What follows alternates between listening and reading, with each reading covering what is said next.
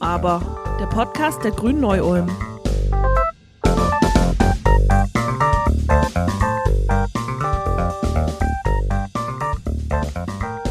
Einschläferndes Blabla, ewiges Drumherumgerede und Ablenkungsmanöver. Wer das politische Geschehen verfolgt oder ab und an mal eine Polit-Talkshow schaut, dem und der dürfte aufgefallen sein, dass manche PolitikerInnen ein ganz besonderes kommunikatives Talent haben, das sie zu ihren Zwecken ausnutzen.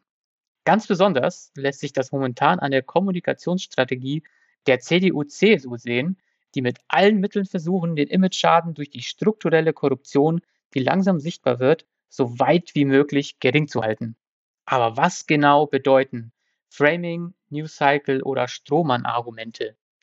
Liebe ZuhörerInnen, mein Name ist Alper Artun und ich begrüße euch herzlich bei NuAber, dem Podcast der Grünen Neu-Ulm. Wir nehmen heute die Kommunikationsstrategie der CDU-CSU auseinander und ich verspreche euch, dass ihr zukünftig Sprache im politischen Deutschland mit anderen Augen sehen bzw. hören werdet. Und genau dafür habe ich René Engel zu Gast. Er arbeitet in der Bundesgeschäftsstelle der Grünen im Team für Öffentlichkeitsarbeit und Kampagnen. Und genau deswegen kennt er die Tricks und Strategien der politischen Gegner in- und auswendig. Hallo René. Hallo Alpa, schön. Danke für die Einladung. Ja, vielen Dank, dass du dir Zeit für dieses Gespräch nimmst. Magst du kurz und knapp etwas zu dir sagen? Gerne. Ich bin René, arbeite seit 2019 für die Grünen und leite innerhalb der Abteilung Öffentlichkeitsarbeit da das Kampagnenteam und habe vorher für mehrere NGOs im Bereich PR und Pressearbeit gearbeitet und mache das beruflich seit mittlerweile zehn Jahren. Alles klar. Ja, der Grund, weshalb wir heute über Sprache und Kommunikation sprechen möchten und weshalb gerade du hier mit mir sprichst, ist ja ein Tweet von dir, den ich entdeckt hatte. Nach den Korruptionsvorwürfen hast du dich über das Verhalten der Generalsekretäre von CDU, CSU geäußert und eine Analyse dazu verfasst. Eine Analyse, die ich mit großer Faszination gelesen habe und die Stein des Anstoßes für das Thema dieser Folge war. Magst du nochmal Schritt für Schritt da durch diesen Tweet oder die Tweets gehen? Ähm, gerne, ja. Also ich würde einfach mal von oben nach unten da durchschauen. Das ist relativ lang geworden und dann das überspringen, was vielleicht nicht so relevant ist. Ich würde anfangen damit, dass es auffällig war natürlich, dass sich ähm, weder die Partei noch die Fraktionsspitze anfangs geäußert haben, sondern die Ebene darunter, die der Generalsekretäre was erstmal nicht unüblich ist, weil dieser Skandal natürlich, da wird versucht, dass das von der Top-Ebene quasi weggehalten wird und besonders die CSU macht das relativ häufig so. Man sieht sehr viele Bilder von Markus Söder, wie er quasi als Landesvater auf Bildern ist oder auch bei Tweets. Er äußert sich sehr selten angreifend gegenüber anderen. Das äh, übernimmt dann quasi die Ebene drunter und das wurde da auch versucht. Am Tag dann darauf, als dann klar wurde, dass das sich nicht so einfach einfangen lässt, haben dann auch sowohl Söder als auch Laschet nachgezogen. Das war das Erste, was mir aufgefallen ist. Das Zweite, was ich spannend fand, war, dass der CDU-Generalsekretär von Parlamentariern sprach, die sich da nicht äh, korrekt verhalten haben, der CSU-Generalsekretär von Abgeordneten und beide nicht gesagt haben, dass natürlich Abgeordnete ihre eigenen Fraktionen und ihre eigenen Parteien waren. Also normalerweise spricht man solche Leute ja auch mit ParteifreundInnen an oder sowas. Das haben sie nicht gemacht, was eine Art und Weise ist, da Distanz zwischen sich und diese Leute zu bringen, ohne quasi sich zu distanzieren, weil sie können ja schlecht, äh, also sie können schlecht sich explizit distanzieren und deswegen ist das so eine implizite Art und Weise, wie man das macht. Danach, und das ist, glaube ich, eine, ein ganz zentraler Punkt, den ich gerne rausstreichen würde, ist es so, dass die ganze Zeit gesprochen wird von Einzelnen, die die CDU, CSU in Verruf bringen, einzelne Parlamentarier, das sind Einzelfälle und so weiter was ganz zentral ist, und da kann man auch mal schauen, in eigentlich jeder Kommunikation, die zu diesen Fällen gerade aus den beiden Parteien kommt, wird das jedes Mal wieder bemüht, einfach um, um der Tatsache Rechnung zu tragen, wenn es eine einzelne Person ist, die das macht, oder einzelne Personen, muss man ja mittlerweile sagen, dann muss am Ende die Organisation als solche keine Konsequenzen tragen. Dann sind das Konsequenzen, die die einzelnen Personen tragen müssen. Und das ist ja jetzt auch schon passiert, zum Beispiel mit dem Herrn Nüsslein, dass sie aus der Fraktion austreten und auch aus der Partei ihr Mandat aber dann behalten. Damit ist quasi der Schaden dann von der Partei abgewendet, aber die Person ist ja immer noch da, sie bekommt immer noch Bezüge und so weiter. Und das ist so ein bisschen der Versuch, das so zu regeln. Und als nächstes haben beide Generalsekretäre gesagt, was ich auch interessant fand, dass sie Aufklärung erwarten. Was spannend ist, weil sie ja diejenigen sind, die Aufklärung auch betreiben müssten für ihre eigenen Parteikollegen und Kolleginnen und sie damit quasi versuchen, sich auf die Seite von denen zu stellen, also von uns allen anderen, die quasi auch Aufklärung natürlich erwarten in diesen Fällen. Und das ist ein Versuch, quasi so eine In-Group zu kreieren, mit uns quasi allen anderen. Wir erwarten, dass die das jetzt machen. Und eigentlich wäre andersrum ein Schuh daraus werden. Sie müssten aktiv mithelfen, das aufzuklären. Das ist auch ein zentraler Punkt dabei. Ich würde es, glaube ich, erstmal dabei belassen, weil es sonst zu lang wird. Wenn du noch eine Frage hast, sag aber gern Bescheid. Ja, vielen Dank für die äh, kurze Übersicht über deine Analyse der Geschehnisse nach den Veröffentlichungen dieser Korruptionsvorwürfe. Was wir bei dieser Strategie auch oft sehen oder was du jetzt auch mit Beispielen dargestellt hast, ist ja dieses sogenannte Framing. Ja, das haben wir im Prinzip alle schon mal irgendwo irgendwie gehört. Und das wollen wir vielleicht mal ganz grob und oberflächlich erklären. Um zu verstehen, was Framing ist, muss man wissen, dass das menschliche Gehirn mit Bildern arbeitet. Es speichert also nicht Buchstaben ab, sondern Bilder, auch beim Texte lesen und Sprache hören. Wir denken also in Bildern, die mit unserer Wahrnehmung verknüpft sind. Und weniger abstrakt könnte man sagen, wir denken in Kategorien. Mit Sprache kann man eine bestimmte Kategorie ansprechen, also einen Frame setzen oder eben aufmachen. Und in diesem Frame, den man mit Sprache aufmacht, wird entsprechend wie gewünscht weitergedacht. Also wir stellen fest, Framing ist per se ja erstmal nichts Negatives, weil es ein vollkommen übliches kommunikatives Instrument darstellt, um den Fokus beim Gesagten zu verschieben. Beispiel, wenn ich jemanden beschreiben möchte, der mit selbstbewusster Haltung durch die Stadt spaziert, könnte ich auch sagen, dass jemand durch die Stadt stolziert. Und schon haben wir ein negatives Bild im Kopf. Also wir alle sehen jetzt vermutlich oder wir stellen uns eine Person vor, die mit hochgezogenen Schultern und mit erhobener Nase durch die Stadt geht. In der politischen Debatte ist Framing aber zum Kampfbegriff geworden. René, warum fällt uns in letzter Zeit politisches Framing so auf und warum verheißt das nichts Gutes? Also ich glaube, was du gesagt hast, war wichtig, dass Framing erstmal kein negatives Konzept oder kein negatives Werkzeug ist. Die entscheidende Frage dabei ist, wie man das einsetzt. Und ich glaube, wie bei allen Mitteln der Kommunikation kann man das natürlich bewusst machen und bewusst dieses Framing einsetzen.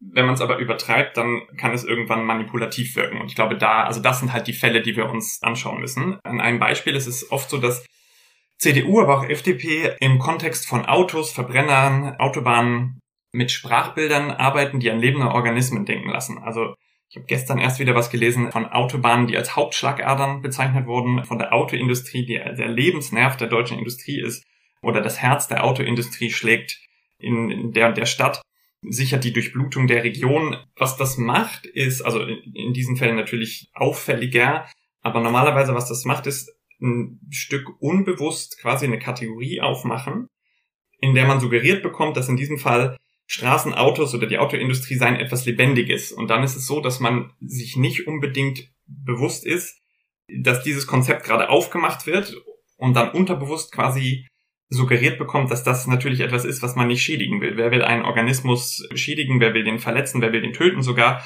Das ist das zentrale Beispiel, also das ist das zentrale, der zentrale Aspekt davon. Das, das zweite Beispiel, vielleicht ein bisschen näher dran, da habe ich neulich was drüber geschrieben, dass die Union gerade stark versucht, die SPD und die Grünen kommunikativ so ein bisschen aus dem akzeptablen, in Anführungszeichen, politischen Spektrum zu verdrängen.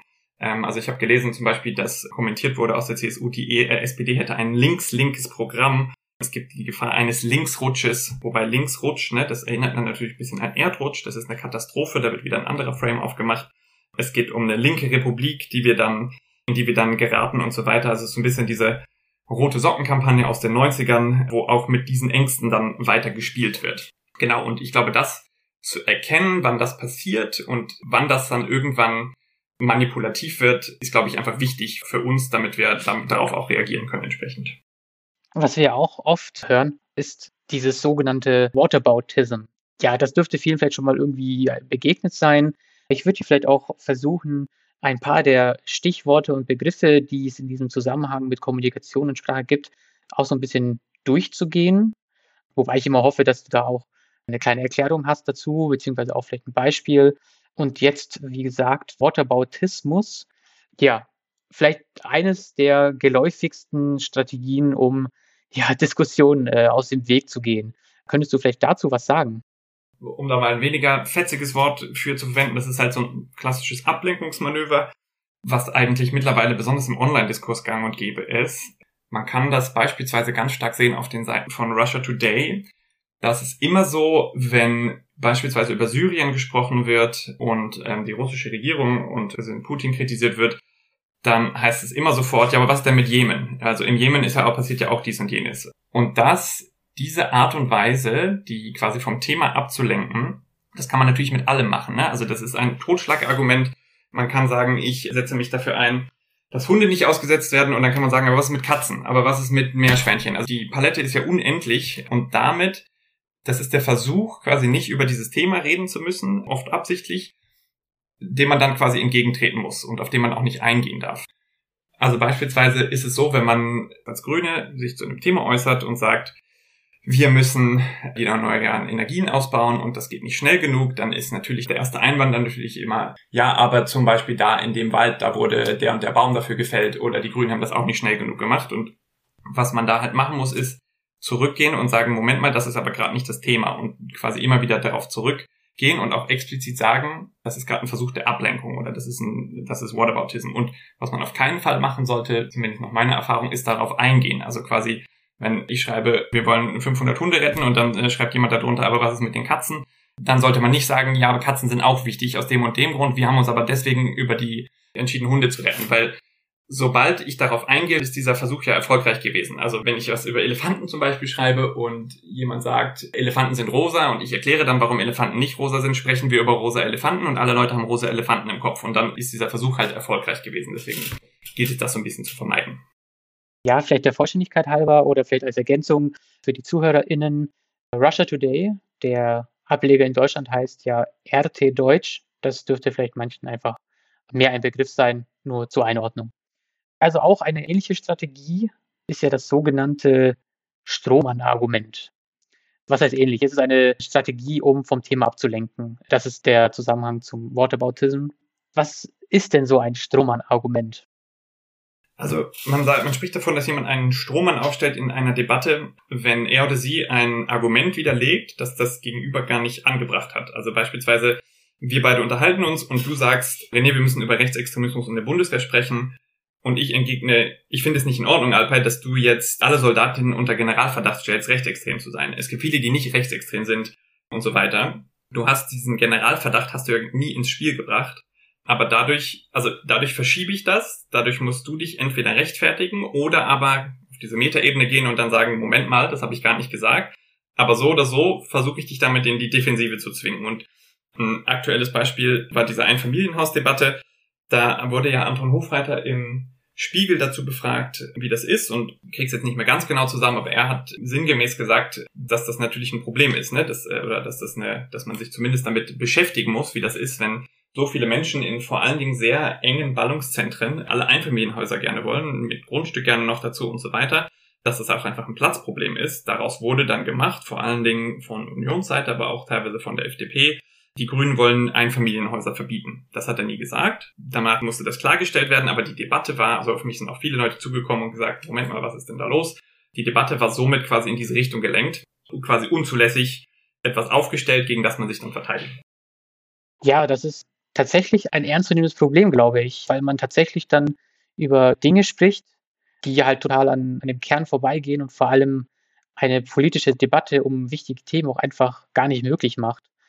Gerade weil du jetzt das Beispiel genannt hattest, musste ich an einen anderen Moment denken. Mir ist das aufgefallen beim TV-Duell von Winfried Kretschmann gegen Susanne Eisenmann, wo sich Winfried ausgesprochen hat für Radwegenetze und den ÖPNV beziehungsweise den Ausbau derer. Und Frau Eisenmann antwortete darauf, dass sie nicht will, dass die Oma 20 Kilometer mit dem Fahrrad fahren müsse. Und das hat Winfried ja eigentlich nie gesagt. Also das ist auch eine, ja, ich glaube, ein Versuch einer Stigmatisierung. Weil du gerade angesprochen hast, dass man dabei in die Defensive gerät oder geraten soll. Was für ein Tipp oder was wäre eine angemessene Reaktion darauf, wenn man schnell genug schaltet und feststellt, dass jemand gerade ein Strohmann-Argument aufmacht. Also ich glaube immer, dass es gut ist, das einfach aufzuzeigen. Ich glaube, dass es schlecht ist, das hatten wir eben bei dem Whataboutism-Beispiel auch, dass es eine schlechte Idee ist, darauf einzugehen und sagen, ich will auch nicht, dass die Oma 20 Kilometer Fahrrad fahren muss, weil man da dann quasi auf diesen, also dann steht das im Raum und dann, dann verhandelt man über die Oma, die 20 Kilometer Fahrrad fährt und man, es kommt dann so daher, als ob man seine eigene Aussage revidieren müsste, die man nie getätigt hat.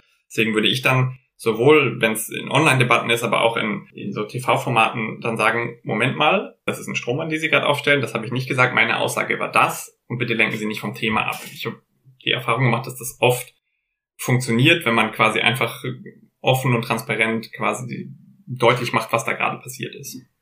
Diese Strohmann-Argumente und dieser Whataboutism, über die wir jetzt gesprochen haben, das sind ja beides Strategien des sogenannten Derailing. Du hast mir ja quasi im Vorfeld dieses Gesprächs einen Hinweis gegeben zu diesem Thema, zu diesem Fachbegriff. Und Derailing bezeichnet ja als Überbegriff alle Taktiken, die dazu dienen, die Hoheit über ein Gespräch zu erlangen und die im Kern vom eigentlichen Thema ablenken sollen. Das haben wir schon festgestellt.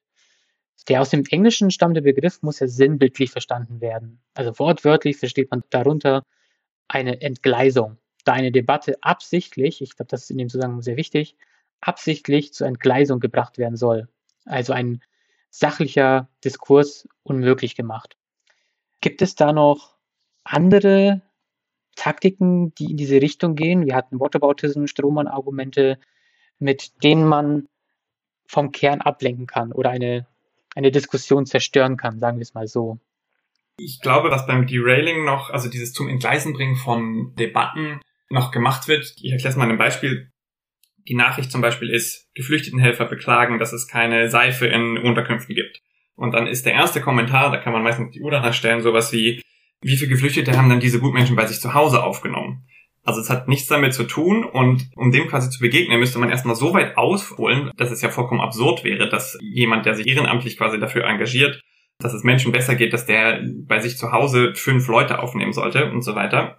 Noch ein zweites Beispiel, also das mit den Einfamilienhäusern zum Beispiel, da hieß es ja dann zuerst, wir müssen darüber sprechen, ob immer neue, immer mehr Einfamilienhäuser in so dicht besiedelten Gebieten, ob das möglich ist. Und ich glaube, einen Tag oder zwei Tage später war auf dem CSU Instagram-Kanal der Post, grüne Häuserhasser verbieten uns das Eigenheim, sowas in dem Dreh, also grüne Häuserhasser war es. Also da sieht man ja, dass da ist überhaupt keine sachliche Auseinandersetzung mehr möglich und die ist ja auch überhaupt nicht gewollt. Also wo will man denn diskursiv ansetzen, wenn das Gegenüber quasi dich zu einem Häuserhasser, was das auch überhaupt sein soll, hochstilisiert und man hat das auch so sehr stark in dieser Debatte gesehen, als Saskia Esken bei den Vorfällen um Rassismus in der Polizei hat sie gesagt, dass ein latenter Rassismus in der Polizei durchaus zu beobachten sei. Nicht auf die Formulierung festnageln, sowas in der Art. Und danach wurde ihr Antifa-Populismus unterstellt und gesagt, dass sie halt die, die ganze Polizei unter Generalverdacht stellt. Und es wurde sogar von einigen Accounts suggeriert, dass sie quasi eine Mitverantwortung trägt an Ausschreitungen gegenüber der Polizei damals in Stuttgart. Und das sind so gezielte Versuche, wie quasi diese Debatte dann eskaliert wird, weil also das, das geht dann auf so eine emotionale Ebene, wo es dann irgendwann schwer wird, das wieder einzufangen und das zu erkennen, dass das, das genau das ist ja, ist das Anliegen davon, um halt nicht über beispielsweise Rassismus in den Sicherheitskräften sprechen zu müssen.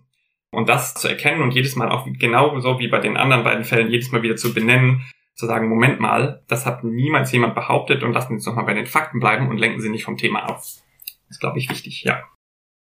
Gut, dass du sagst, mir ist bei dem Beispiel auch eingefallen, beziehungsweise ich habe mich gefragt, wenn ich jetzt in so eine Situation gerate, wo ich im Prinzip eine vollkommen sachliche Aussage treffe und äh, irgendjemand nutzt dies, um mich als irgendwas hinzustellen oder mir irgendwas zu unterstellen, das ich gesagt haben soll, was ich aber nicht gesagt habe.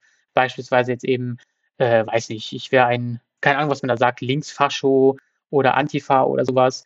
Ich meine, nicht, dass ich sagen möchte, dass, dass Antifreiheit was Schlechtes ist, äh, Antifaschismus, das ist ja nicht der Punkt.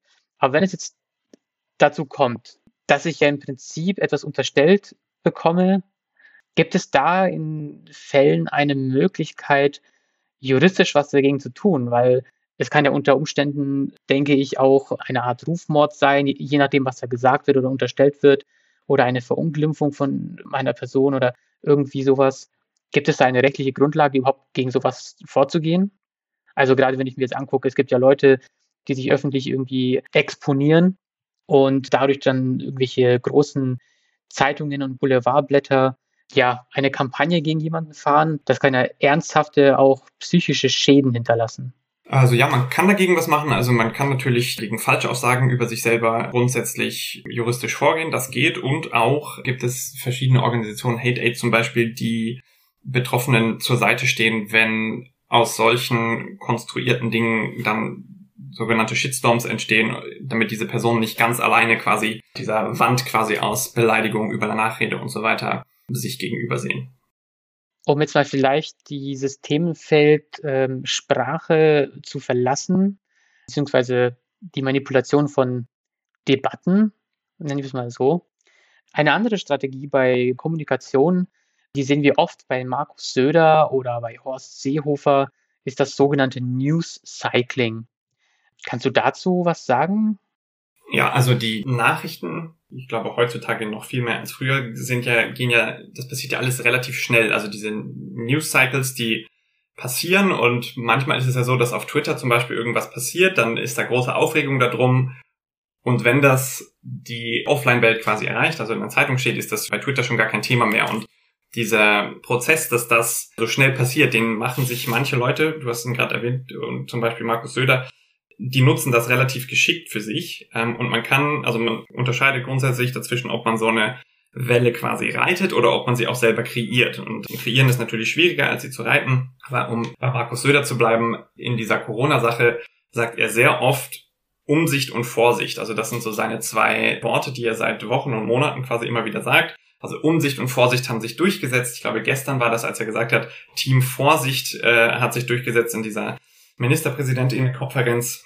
Und dadurch, dass er das immer wieder setzt, ist es ja auch so, dass Leute das dann damit verbinden. Also er ist dann, also ob er vorsichtig war oder ob sein Team vorsichtig war oder nicht, er ist dann quasi als der vorsichtige, umsichtige, das verbindet man einfach mit ihm. Und wer das auch sehr gut gemacht hat, war Trump und der hat das also so geschickt gemacht, dass wenn beispielsweise ein Skandal aufgekommen ist, der ihm gefährlich werden könnte. Sagen wir seine Tax Returns, also seine Steuererklärung, dass er die veröffentlichen müsste oder dass Teile davon aufgetreten sind, haben er und sein Team es immer sehr gut verstanden, sofort quasi die nächste Sau durchs Dorf, sagt man, zu treiben, damit das dann quasi davon verdrängt wird, also wieder so einen neuen News-Cycle zu kreieren. Dann hat er wieder irgendwas Rassistisches, Sexistisches gesagt, alle sind darauf angesprungen, alle haben quasi da dann die nächsten News-Cycle kreiert und das andere Thema wurde so ein bisschen davon gespült. Genau, und das ist so ein bisschen das zu dominieren. Wer das auch relativ gut kann, ist äh, Sebastian Kurz in Österreich.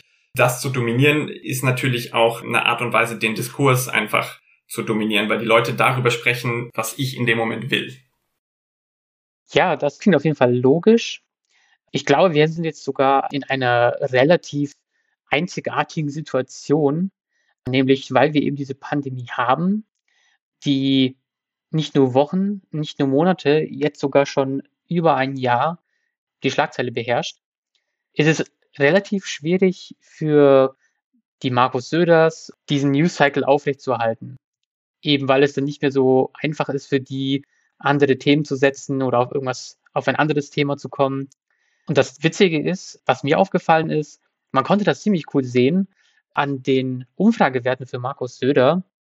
Zu Beginn der Pandemie als er, wie er sich ja auch verkauft, als der starke Landesvater, der sich um seine Schäfchen kümmert, wie er sich ihm dargestellt hat und Ankündigungen gemacht hat, wir machen dies, wir machen jenes, das wird passieren, so dass der Eindruck entsteht, dass alles in Ordnung ist. Entsprechend sind die Umfragezahlen und Beliebtheitswerte ja hochgegangen.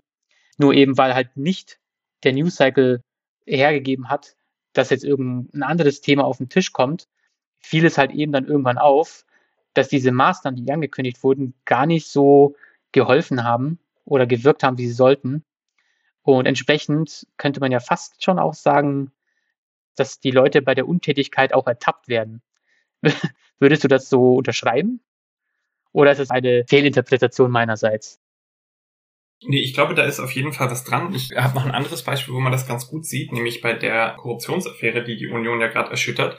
Da wurde diese Taktik, die sie oft anwenden, mehrfach auch versucht, aber es hat glücklicherweise dieses Mal nicht geklappt. Also es gab am Tag, glaube ich, nach den Vorwürfen gegen Georg Nüsslein oder nachdem er zurückgetreten ist, wurde auf dem CSU Instagram-Account ein Zitat veröffentlicht vom Generalsekretär, in dem er sagte, Norbert Walter Borjans und Saskia Esken sollten dringend mal anfangen, in ihrem eigenen Laden aufzuräumen. Also quasi dieses sofort wieder in die Attacke kommen und quasi die, die Aufmerksamkeit von sich selber abzulenken. Eine andere, ich glaube ein paar Tage später, ein anderer Post, da war ein Bild von Malu Dreyer und da stand typisch SPD, Scheinheiligkeit pur, Betrug, Bestechlichkeit, Veruntreuung und keine Konsequenzen, was natürlich also wirklich schon etwas bizarr anmutet vor dem Hintergrund, was in der Union und besonders in der CSU gerade los ist, das gerade loszutreten. Ich habe schon das Gefühl, dass das in Zeiten, die politisch nicht so turbulent sind wie gerade, besser funktioniert, diese Ablenkungsmanöver,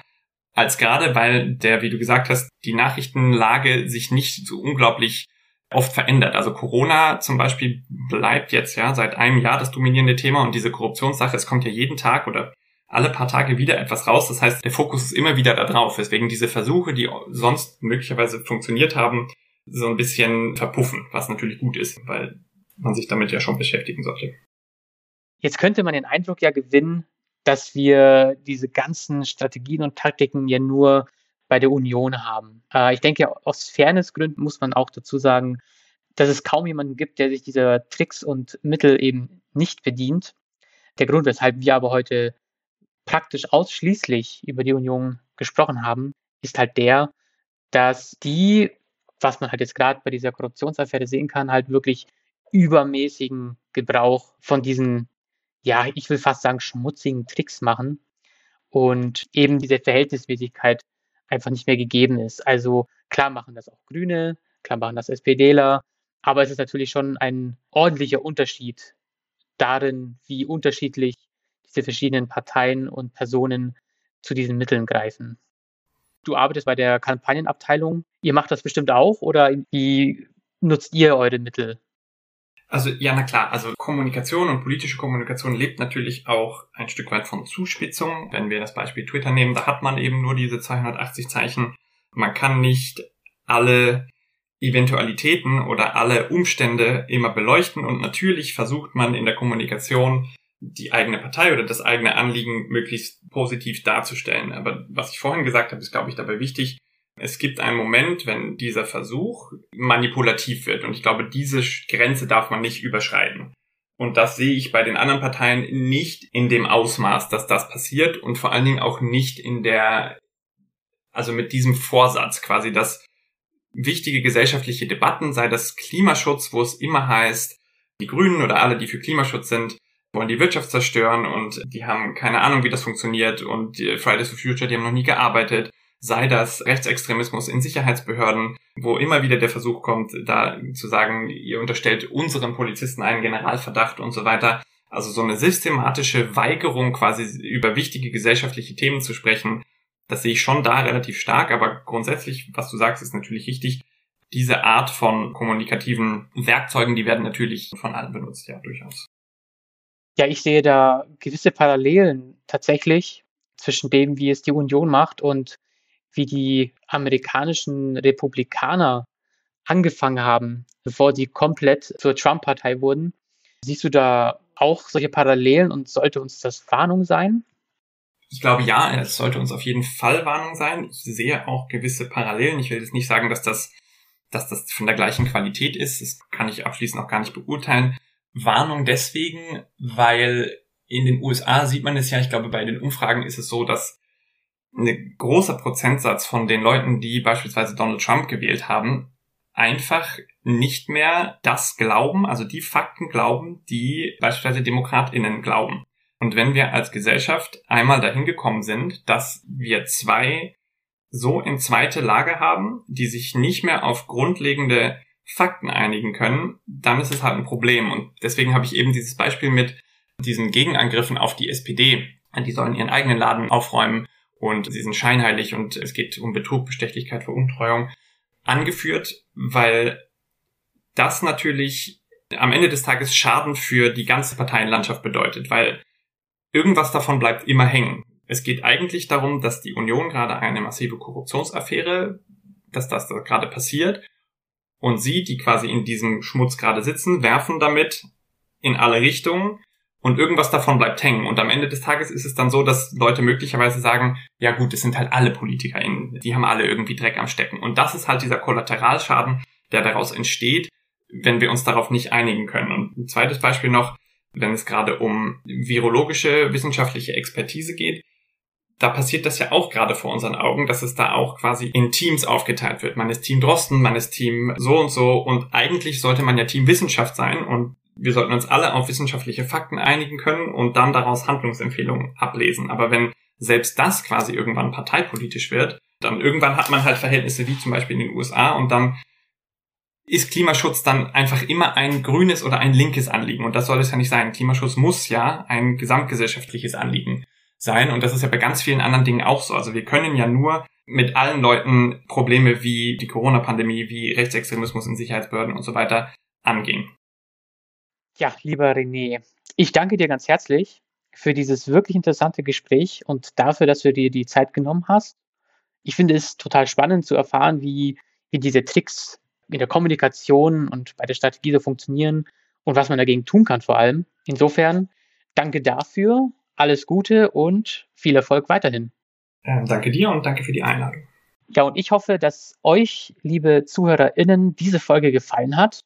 Und vielleicht seid ihr nun besser gewappnet, Taktiken zu durchschauen und euch nicht mehr so an der Nase herumführen zu lassen. Vielleicht seid ihr nun ein bisschen schlauer und falls nicht, hattet ihr hoffentlich eine kurzweilige Zeit mit uns. Wie immer gilt, alle wichtigen Informationen und Links zu dieser Folge und allen weiteren findet ihr auch auf unserer Website grüneneuulm.de slash podcast oder auf den Plattformen Spotify, Deezer, iTunes und Google Podcast. Und in den Show Notes findet ihr natürlich auch die Links zu den erwähnten Tweets oder Artikeln natürlich auch. Vielen Dank fürs Zuhören und ich würde mich freuen, wenn ihr auch in zwei Wochen wieder zuhört. Schickt uns gerne eure Meinung, euer Feedback und teilt eure grenzenlose Begeisterung über diesen Podcast doch mit euren FreundInnen. Zwinker-Smiley. Bleibt gesund und bis bald. Auf Wiederhören.